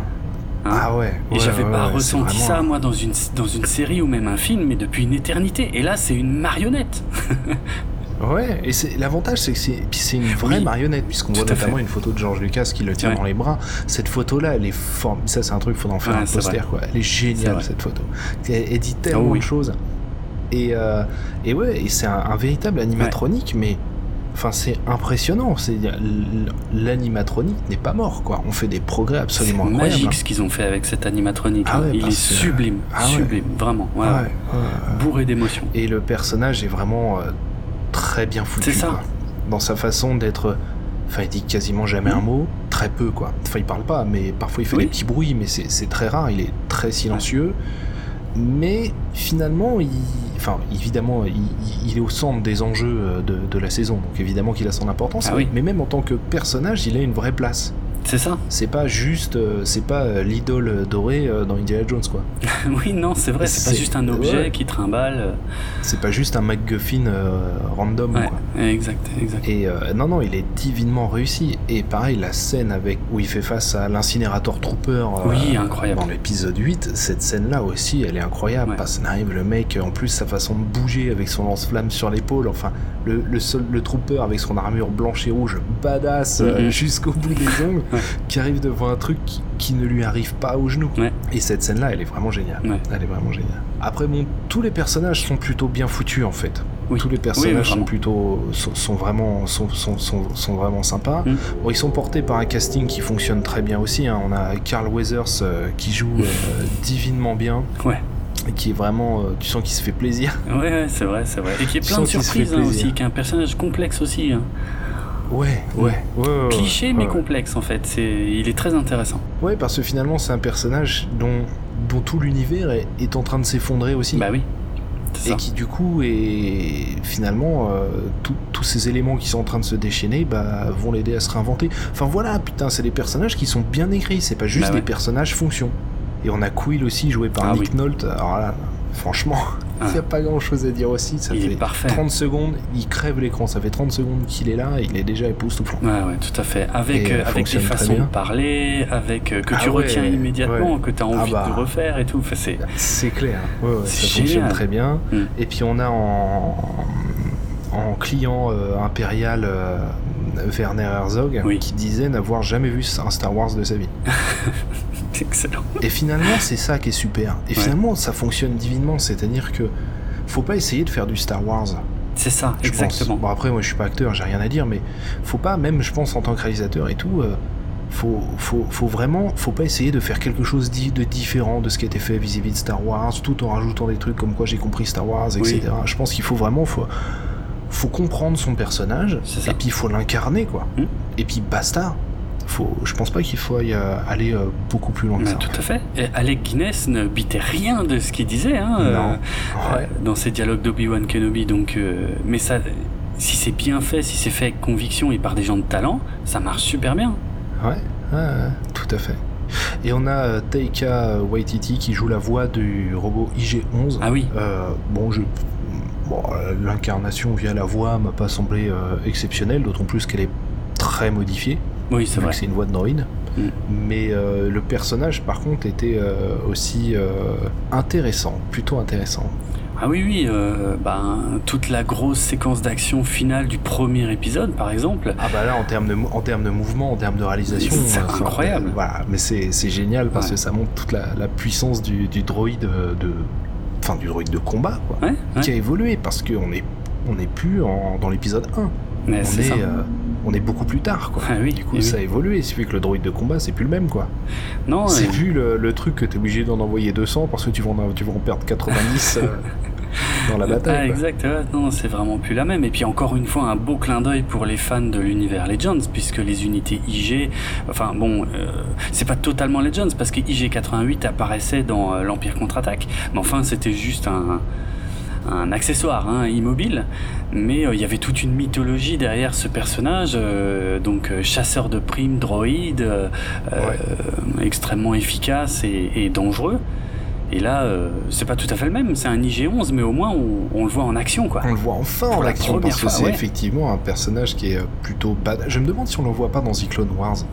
Des IG, euh, c'est pas impossible. Alors on voit des déclinaisons d'IG, ah, ça c'est sûr. D'accord. Euh, c'est pas des IG-88, c'est d'autres IG. Alors il y en a un avec des chenilles, je me souviens d'un droïde IG avec des chenilles. Ah, c'est vrai, ça me dit quelque chose. ouais. Et, euh, mais je me demande même, parce que je sais que. Ou non, non pas dans, dans The Clone Wars, dans Star Wars Rebels. Je sais qu'on voit pas mal euh, les chasseurs de primes, on voit Bossk notamment. Oui, ça c'est vrai. ouais. Euh, je sais pas si on voit IG-88. Je sais pas. J'ai un trou de mémoire. Je sais plus, moi Mm. non plus, je sais plus. Mais en tout cas, non, quel plaisir. Moi Bah j'attendais que cette scène-là, de toute façon. Une fois qu'on l'a vu vite fait euh, dans le trailer, on Ah bah attendait que ça. Ouais, c'est Ouais. vrai. Et, et lui aussi, il a un arc intéressant, mine de rien, hein, cet IG-11, Ouais. parce qu'il fait un retour totalement inattendu et tout aussi badass euh, à la fin de la saison. Ah bah clairement, Mm. clairement. Mais c'est là aussi on est à nouveau dans le, le moment, euh, enfin, la violence coûte forcément Eh au personnage à un moment ou à un autre. Oui, c'est vrai. Toujours. Et ça, c'est très intéressant. Mm. C'est très intéressant en- dans ce que ça veut dire en, en message. Moi, J'étais content de voir Mark Boone Jr., même si on le voit que vite fait. Il fait Ranzar Malk, Ouais. euh, qui accueille le Mandalorian euh, sur sa station. Donc pour ceux qui savent plus qui c'est, Mark Boone Jr., il joue notamment dans Sons of Anarchy. Exact. Mm. Il fait un des bikers, euh, qui finit d'ailleurs président de, du, du MC. Enfin bref. Ok. voilà. Moi, J'ai été content de le voir, ça c'est mon petit truc perso. Ouais, ouais, c'est une gueule euh, qu'on est content de voir, quoi. Qu'on reconnaît, Voilà, on sait qu'on le connaît, ouais. quoi. Ouais. Ouais, on sait qu'on le connaît, et puis on sait que, euh, bah, en plus c'est le rôle qui va lui aller comme un gant, Ah euh, oui. donc euh, ouais, ça fonctionne, ça fonctionne très bien. Euh, on n'a pas parlé de la musique. On n'a pas parlé de la musique. Alors moi, la musique sur le moment, j'avoue que j'ai pas été, sur le premier épisode, j'ai pas été emballé. Ok. Après, ça m'a, j'ai trouvé ça très bien, hein, ouais. mais je me suis dit, ah, quand même la musique, elle me, c'est moins Star Wars quoi. La musique est moins. Star Wars. Bah, c'est moins Star Et- Wars que ce qu'on a l'habitude. Enfin, tout était tellement Star Wars que je trouvais que la musique, elle, elle, elle s'entrechoquait un petit peu avec le reste. Hmm. Mais euh, il m'a pas fallu longtemps pour changer d'avis. Ouais, en fait, premier épisode, j'ai bien aimé la musique, mais effectivement, j'avais ce feeling que c'est bizarre. C'est pas comme d'habitude. Et euh, deuxième épisode, enfin, en fait, toute la fin du deuxième épisode, euh, il y a quasi pas de dialogue. C'est quand il, il redécolle après avoir, récup- après avoir réparé euh, le Razor Crest avec euh, Quill.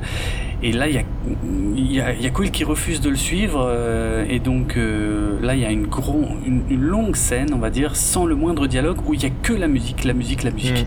Hmm. Et le- l'épisode se finit et il y a encore la musique qui continue et c'est à ce moment-là que je me suis rendu compte que j'avais mais complètement craqué sur cette musique parce que je me suis remis la fin de l'épisode je crois au moins 5 ou 6 fois d'affilée juste pour la musique ah ouais ouais ça c'est bon c'était pas au premier mais au deuxième c'est le même thème hein, pourtant Euh, je savais que j'étais à fond et qu'il fallait que j'écoute ça euh, en boucle Non, mais le, le thème est vachement bien. hein. Le thème est vraiment très bien. Le Badass. thème est vraiment très bien.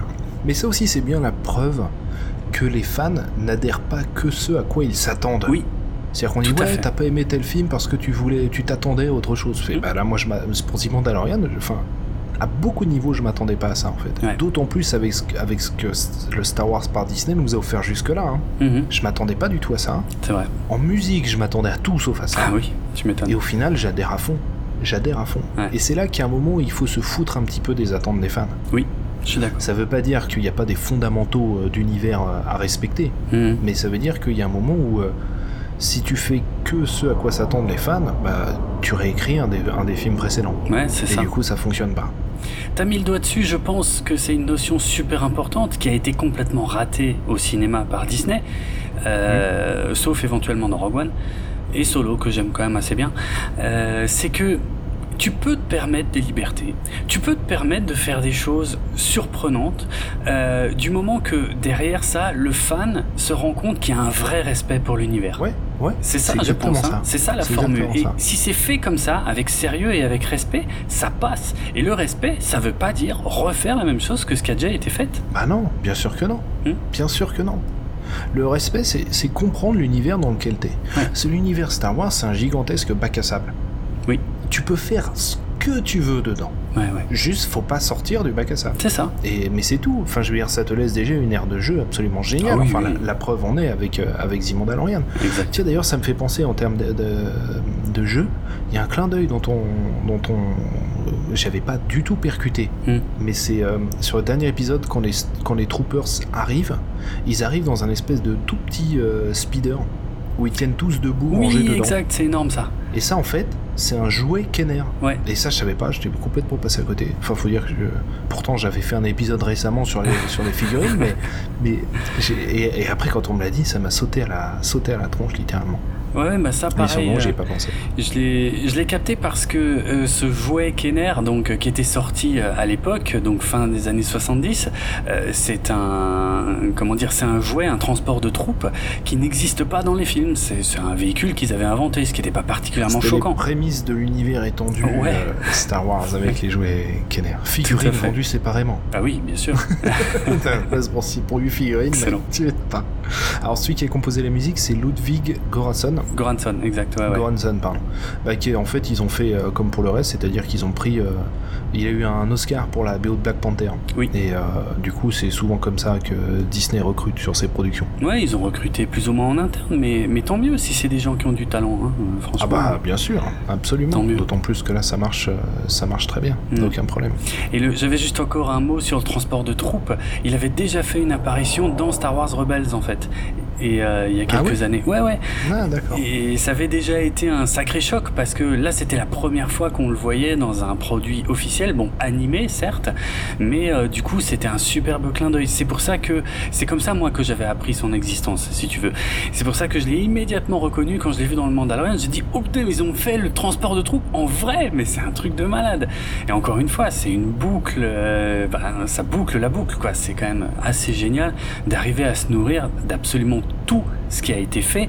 Euh, donc euh, Holiday Special compris, hein, puisque l'arme Mhm. du Mandalorien, elle vient aussi de là. Elle vient du Holiday Special, Mm. absolument, ouais. Sur la première apparition de Boba Fett, Ouais, euh, sous forme de dessin animé. c'est ça.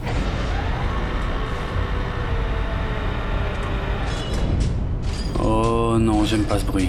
Ah, voilà, ça c'est intéressant. Mais c'est un ATST Blast Ouais, il est mal. Ah ouais? Et pourquoi? Ah, regarde cette caisse qui nous tend les bras. Bah euh, c'est quoi? Un lance-roquette Il est cool ce spot, on a tout à portée de main. Ouais, je vais le faire. Tu vas rien faire du tout, c'est moi qui fais. Bah, lâche ça, c'est moi qui le dégomme. Non, c'est ma spécialité. Et j'étais artilleur dans... Aïe euh, Tu m'as mordu, je rêve Et j'ai gagné, ça valait le coup. Allez, souris mon grand. Ouais. Bien. Au moins tu l'as pas raté. Je rate jamais. Enfin, jamais deux fois de suite. Pour moi, la- plus grande marque de Dave Filoni, elle arrive sur la scène finale du dernier épisode. Évidemment. Je, ça me fait presque peur. Parce que finalement, on retrouve, ne serait-ce que de par la dynamique sériale, on retrouve un peu cette dynamique Cyclone Wars, Star Wars Rebels, et j'espère que ça va pas dévier en Clone Wars live. Hmm. Ouais, ouais, je suis d'accord. Je voudrais pas que ça prenne une, une ampleur euh, trop grande.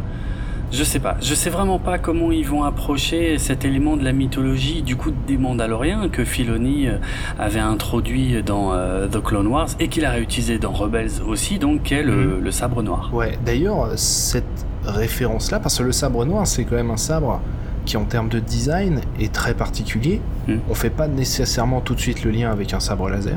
Non. Euh, je me demande comment ceux qui n'ont pas vu ces séries-là ont interprété cette arme, en fait. Parce que même en termes de design, je trouvais que sur le moment, elle jurait presque. Alors c'est parce qu'on l'a beaucoup vu dans The Clone Wars et dans Star Wars Rebels, mais je trouvais qu'elle faisait presque cartoon au milieu de, Ouais. de cette scène ultra sérieuse. Ouais, je vois ce que tu veux dire. C'est vrai que c'est c'est différent euh, et, et c'est vrai que c'est issu d'un univers, bon certes animé, mais euh, qui est en fait là où je me réjouissais qu'il n'y ait par exemple pas de sabre laser euh, ou de Jedi dans la série.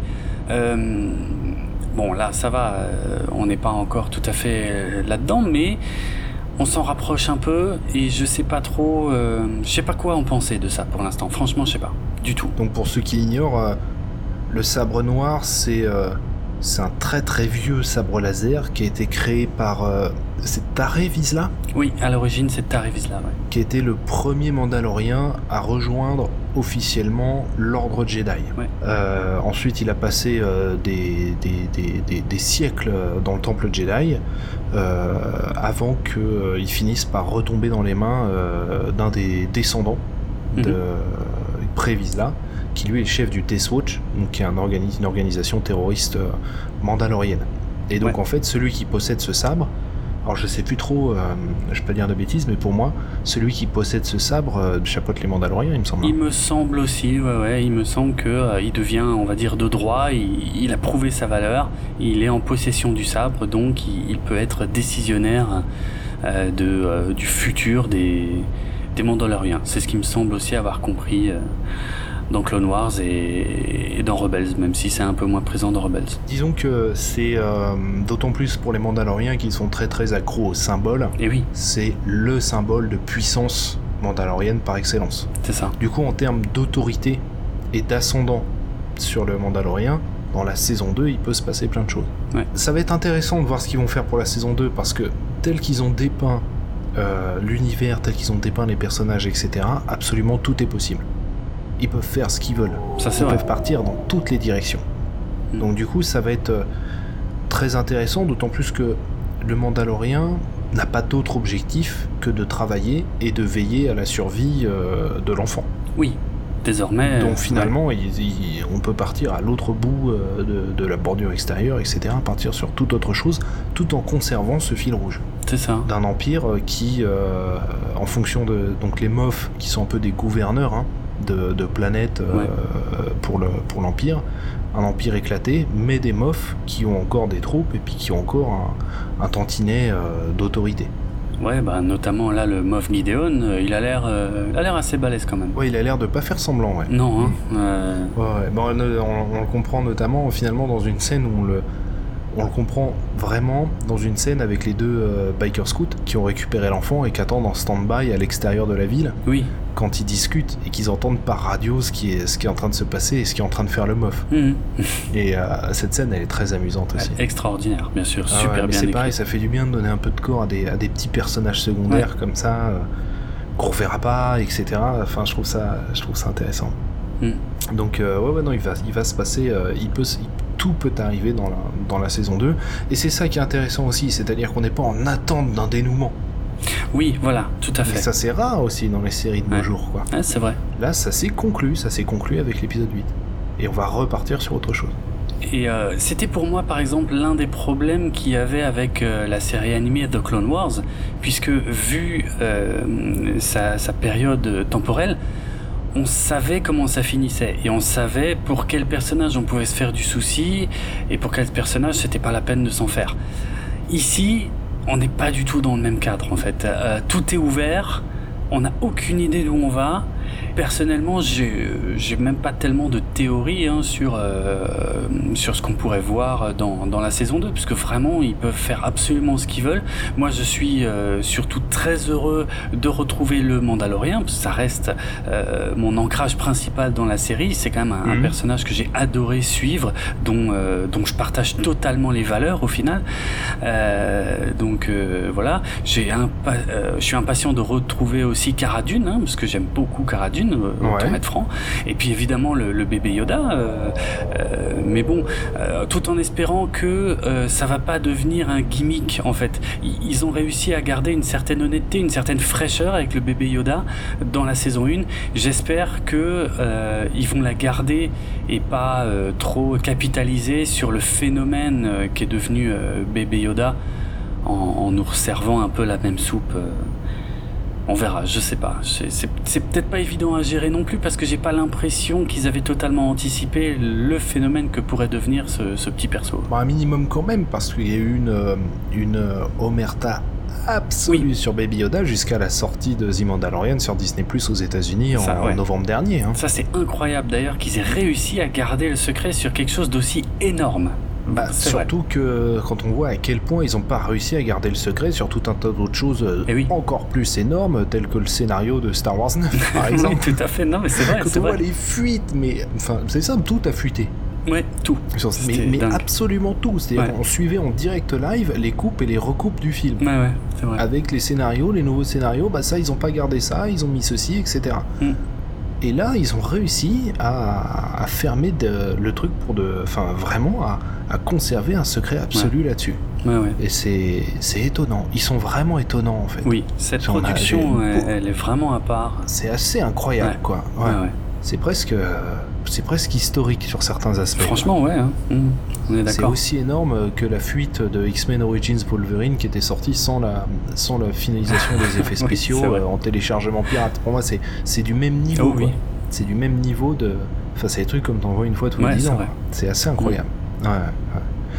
Alors, du coup, Disney fonctionnant un petit peu euh, en girouette, le succès de The Mandalorian bah, a généré derrière la mise en chantier de tout un tas de séries. Ouais. Même s'il y en avait déjà dans les cartons, Oui, oui. on en profite pour mettre en branle euh, énormément de projets. Euh, bon, on a la série euh, sur Cassian Endor et Mm. K2SO, Ouais. qui est en cours de production, enfin, dont toutes les productions sont Ouais. actuellement suspendues à Hollywood, mais Oui, mais qui est dans les tuyaux. Visiblement avec des problèmes de scénario qui ont nécessité quelques réécritures. La série Obi-Wan, elle, a été suspendue intégralement pour réécriture du scénario. Ouais. Visiblement, ça ferait doublon avec bah, le récit de The Mandalorian, puisque là, Ouais. on aurait Obi-Wan qui veillerait sur, sur le Skywalker, etc. C'est ça qui protégerait un enfant. Voilà, c'est ça. Mais c'était un peu ce qu'avaient dit les fans, justement. Ils disaient, ouais, mais alors la série, ça va pas se passer que sur Tatooine et il va pas juste euh, veiller sur Luke, il faut qu'il se passe d'autres choses. Je me souviens que c'était les grandes interrogations euh, Bah des fans sur les réseaux sociaux, sur les forums, etc. Bon, au final, ils se sont rendus compte, visiblement, qu'il fallait euh, peut-être proposer autre chose. Mm, mm. Mais c'est assez incroyable. Bah ouais, ouais, Ça- ouais, ouais. Parce que c'est aussi un, un serpent de mer, hein, cette histoire de Obi-Wan. Parce que Ah ça bah aurait oui. dû aussi être un film. Ça aurait dû base, aussi un être un film, hein, comme The Mandalorian. hein, Ouais. Donc euh, c'est un projet qui traîne depuis une éternité, qu'ils ont transformé, et une fois qu'ils l'ont transformé, ils se rendent compte que finalement le scénar, euh, ils ont rien de fou. Ils se foutent un petit peu de la gueule du monde. Enfin, je, je comprends pas comment ils bossent en fait. problème, je pense que c'est la, la crise euh, des scénaristes euh, Ouais. à Hollywood hein, qui, Mm. qui frappe depuis, euh, depuis presque, ça fait presque 20 ans, hein, qu'il y a des grèves, qu'il y a des, Oui. qu'il y a énormément de choses. hein. Je pense que le problème vient du fait que les scén- scénaristes aujourd'hui, c'est devenu un boulot précaire en fait. Alors oui. que l'industrie a jamais aussi bien tourné que maintenant. C'est ça, c'est clair. C'est ça le problème. Ouais. Et au final, euh, le récit peut prendre de plus en plus le pas sur le reste, dans le sens où maintenant, n'importe quelle série, elle a des millions de dollars de budget, Mm. euh, elle a de, de la technologie, euh, enfin en termes de réalisation, euh, énormément de séries, c'est assez incroyable ce qu'ils proposent. Quoi. On Ouais. s'y habitue, on s'y habitue. Mais Oui. euh, quand on prend un petit peu de recul, en termes de réa sur les séries, il y a des trucs, mais d'une ambition assez incroyable. quoi. Mm. Et au final, est-ce que on revient je- J'en sais rien, hein, mais est-ce que finalement ces séries-là ne vont, vont peut-être finir par se distinguer par leur récit en fait Mhm. Parce que comme on peut tout faire, en termes de réalisation et tout, il y a plein de choses qui sont plus si impressionnantes que ça. Ouais. C'est-à-dire que les, séries, euh, des séries médiévales, euh, médiévales, fantastiques, fantasy, euh, aujourd'hui tu tapes dans un arbre, il y en a trois qui tombent. Oh oui. Euh, on l'a vu avec The Witcher encore récemment. Ouais. En termes de réalisation, qui est, qui- qui est très impressionnante euh, aussi, en termes de Mhm. décor, etc. Ouais. Euh, alors, série de SF, on a pu savoir quoi en faire. Mhm. Avec des réalisations plus ou moins heureuses, mais, enfin des effets spéciaux plus ou moins heureux, mais de manière générale, ça fonctionne quand même super bien. Ouais, ça va. Finalement, est-ce que le récit va peut-être enfin redevenir quelque chose d'important? Bah, ce serait Ce une bonne serait chose. pas mal. Ouais, Mhm. je trouve aussi. Carrément. Et puis, je pense que il y a, de toute façon, le récit est au cœur de la façon dont le projet est approché. Et l'un des problèmes, à mon avis, vient de là également. C'est-à-dire que euh, The Mandalorian, c'est John Favreau qui est venu voir Disney en disant je voudrais faire une série sur un Mandalorien et ce serait un chasseur de primes et ça raconterait ce genre de choses et tout. Et voilà, il, a- il avait une idée. Et je pense que c'est Hmm. totalement différent de commencer un projet comme ça plutôt que de dire bon et si on faisait une nouvelle trilogie, trilogie Star Wars? Bon mais qu'est-ce qu'on va raconter? Et si on faisait une série Obi-Wan? Oui ok mais qu'est-ce qu'on va raconter? Tu vois le problème c'est ils partent d'un concept mais ils ont rien à raconter. Mais ils l'annoncent quand même en oui, c'est une commande. Ouais c'est une The commande Mandalorian, c'est un projet. voilà Obi-Wan, c'est une commande. et voilà et, et ouais, en fait ça change la tout. différence. Ouais, Ah. ouais. ça change absolument tout D'autant plus que quand ils font une commande, ils imposent des délais qui sont absolument hallucinants, et bah c'est ça euh, notamment pour l'écriture. Ouais. Ouais, tout à fait Bon, on va voir ce que ça va donner. De toute façon, maintenant que la plateforme Disney Plus est lancée dans quand même beaucoup de pays, euh, il va falloir l'alimenter, puisque pour l'instant, on est sur un catalogue quand même de choses que beaucoup de gens ont vues, parce que c'est que des films qui ont explosé le box-office, euh, Mm. c'est que des dessins animés Disney qu'on a vus et revus quand même pas mal de fois. Alors, il y a Ouais. énormément de contenu euh, qui peut arriver via le catalogue de la Fox. oui Moi, j'ai pas vu, je crois pas avoir vu Die Hard dedans, je crois pas avoir vu Alien dedans, pour l'instant, dans la, dans la Mhm. plateforme. Mais il va falloir aussi proposer du contenu un peu exclusif, bien sûr parce que c'est ce que fait Netflix. Et en termes de séries, ils s'en sortent plutôt pas mal. C'est ça, de toute façon, la bataille des plateformes euh, va se faire que sur les exclusivités d'ici quelques années, donc c'est là-dessus qu'il va falloir être très réactif. ouais. Absolument. Quoi qu'il en soit, The Mandalorian, c'est vraiment une belle réussite, et c'est Oui. une réussite qui réchauffe mon petit cœur de fan Ah. face à des projets avec lesquels j'ai pas nécessairement adhéré, euh, même s'il y a des choses très bien. hein. Moi j'ai bien aimé Rogue One, moi Solo euh, Star Wars Story, euh, c'est un film que je suis très attaché à Solo Star Wars Story. Mhm. C'est un film attachant. C'est Ouais. un film qui est abîmé, qui a été secoué, ça s'est mal passé, et au final il y a plein de choses super dedans. Il y a Ouais, même vrai. quelques scènes mythiques. hein. Je suis désolé, la rencontre entre Anne et Chewbacca, c'est cette scène, elle est quand même folle, quoi. Elle est cool, ouais, c'est clair. Ouais, ouais. Mm. Et euh, mais bah, il y a tellement d'autres choses sur lesquelles je suis pas du tout d'accord avec ce que avec ce qu'on me propose que si Mandalorian pour moi c'est c'est l'œuvre de la réconciliation. Ah oui, complètement, c'est le bon mot. Franchement, hein, ça m'a réconcilié avec l'univers. Ouais. Parce que j'admets qu'il y a un moment où, euh, en tant que fan, j'ai eu un petit moment d'introspection quand même. Ouais, ouais. Bah, difficile d'y trouver son compte au cinéma. Euh, dans euh, la littérature, dans le nouvel univers étendu, franchement, j'ai commencé à lâcher l'affaire aussi. Faut parce trier, hein. il, y a, il, y a un, vrai tri à faire. Bon, il y a toujours eu un tri à faire. Oui. Mais là, euh, ouais, non, on n'achète plus par hasard, quoi. C'est ça, parce que il euh, y a quand même un sacré paquet d'œuvres qui sortent dans lesquelles il y a strictement aucun enjeu, quoi. Donc euh, c'est juste du remplissage pour faire du remplissage et non, non, non, ça fait du bien là d'avoir un vrai produit qui raconte un truc auquel je m'accroche, devant lequel je vibre. Je suis ému. Il y a des, scènes où j'ai éclaté de rire, des mhm. scènes où j'étais presque ému aux larmes euh, devant Star Wars. Ça faisait longtemps. Ouais, je suis bien d'accord. Je suis mm. bien d'accord. Et au final, on est sur quelque chose qui s'est resté sobre. Oui. Alors Star Wars a jamais brillé par sa sobriété, non, mais là il y a un moment où on a un petit peu pété un plomb quand même. Ouais, ouais, tout à fait. Là, on revient quand je dis ça, c'est-à-dire qu'on revient aux fondamentaux de la saga. C'est-à-dire qu'on ne se sert pas de la saga, on continue à travailler en fait sur la mm. technique qu'a bâti cette saga. Et ça, c'est vraiment, à mon avis, la clé, c'est la clé de tout quand on veut faire du Star Wars euh, à l'écran. Donc The Mandalorian, c'est une œuvre dense et généreuse et une vraie bonne nouvelle pour les fans de la saga que nous sommes. Bon, il faut de quoi tes renforts? Parce que sinon j'ai un Wookie en stand-by de l'autre côté du tarmac. Hein. Et tu le dis que maintenant Bah, j'étais pas sûr de pouvoir te faire confiance. Bah ouais, sympa. Ah, bah ils arrivent. Tant mieux, parce qu'un détachement impérial aussi. Quoi? C'est pas vrai? Non, je plaisante. Mais il y a quand même une patrouille là-bas. Ah, ça, c'est des troupes de choc. Je vais te montrer. Tiens, recule un peu, t'es dans la zone de déflagration là. Bah, bah de déflagration de quoi? De style. Oh, je sais pas si j'ai envie de voir ça.